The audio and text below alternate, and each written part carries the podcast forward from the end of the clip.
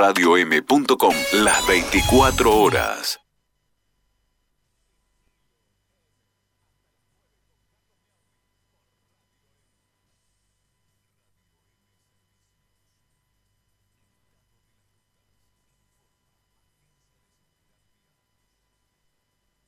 Está en línea Rafael Rodríguez como cada mañana. Rafael, ¿cómo estamos? Buen día.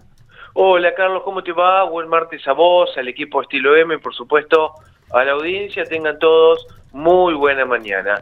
Bueno, mañana complicada, que viene ya con una seguidilla de noticias, de malas noticias por decirlo de algún modo, sobre todo a raíz de lo sucedido anoche, pasadas las 22 horas, en la autopista Rosario Santa Fe, a la altura de Desvío Orijón. Para quien no se ha enterado, lamentablemente tuvimos un despiste fatal.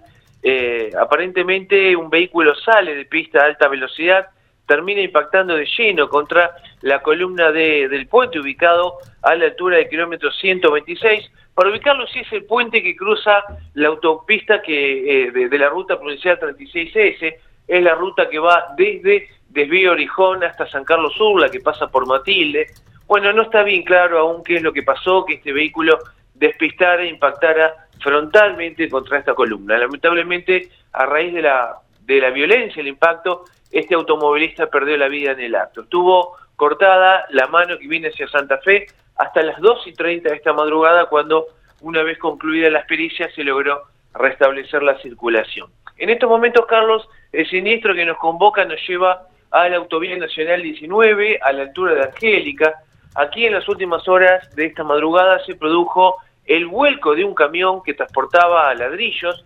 Por fortuna no le ha pasado nada al camionero, de hecho pudo salir por sus propios medios de camión, pero tenemos a la altura de Angélica, sentido oeste-este, es decir, mano hacia Santo Tomé, tenemos parcialmente reducida la calzada, producto de que hay trabajos de limpieza de todo ladrillo, lo que primero hacen para liberar eh, el tránsito es tirar todo para el lado de la banquina, luego ya con más tiempo y con el tránsito liberado van haciendo tareas de limpieza y de despeje de la banquina más a detalle. Pero en estos momentos pedimos cautela porque hay un operativo policial trabajando en la zona, haciendo eh, en primer lugar obviamente reducción de la velocidad y tránsito por un solo de los carriles a la altura de Angélica, repito, a poquitos metros de el cruce con la Ruta Nacional 34 en la autovía 19. Por último, una información de obras que en este caso nos lleva a otro tramo de la Ruta 1, a la altura de San Joaquín, un poquito antes de San Javier.